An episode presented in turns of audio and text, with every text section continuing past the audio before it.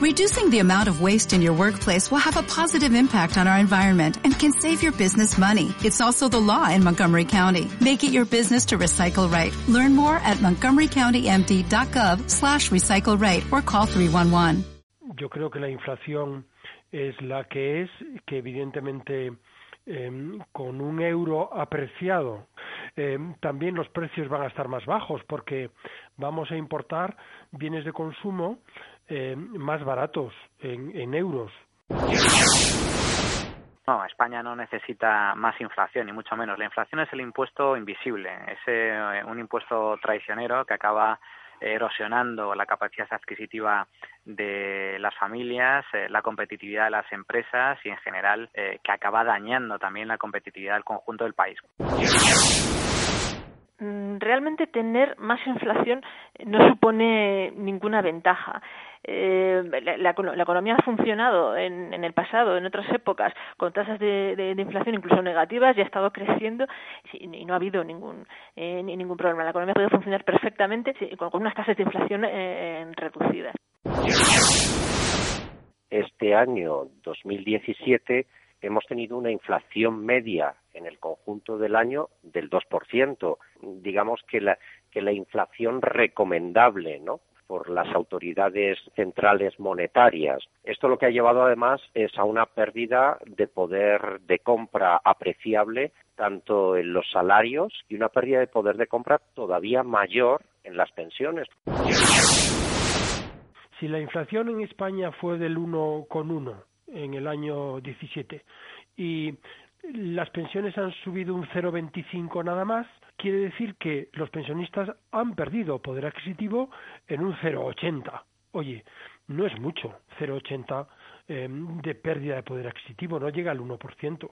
Si la inflación fuera del 4% y te suben el salario un 4%, pues te quedas como estabas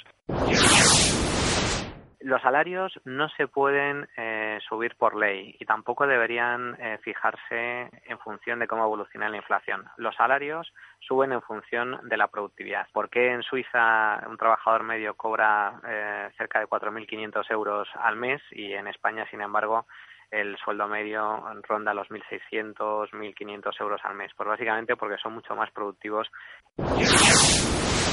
Pero ¿habría alguna ventaja si en España tuviéramos una inflación más alta de la actual?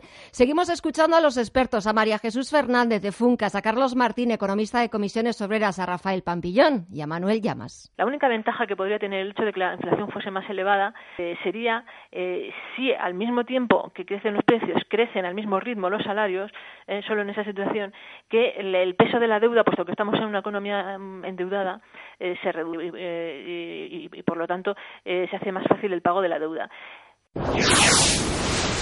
Bueno, vamos a ver, esto es una, un arma de doble filo, ¿no? Pues tu salario no está subiendo al ritmo de la inflación, pues estás en el peor de los escenarios, ¿no? Te está subiendo el precio de la hipoteca, tu salario no consigue mantener su poder de compra y bueno, aunque sea más fácil amortizarla, el principal, como tu renta no está aumentando de manera nominal al ritmo de la inflación, pues tampoco te ves en esa ventaja, ¿no?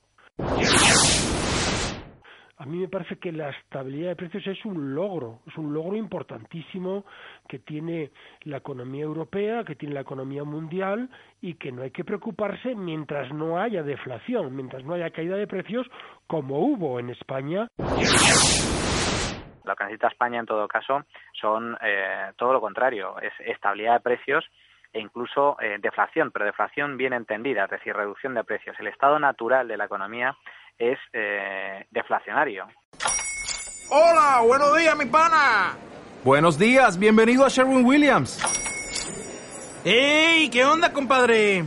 ¿Qué onda? Ya tengo lista la pintura que ordenaste en el ProPlus app. Con más de 6.000 representantes en nuestras tiendas listos para atenderte en tu idioma y beneficios para contratistas que encontrarás en aliadopro.com. En Sherwin Williams somos el aliado del PRO.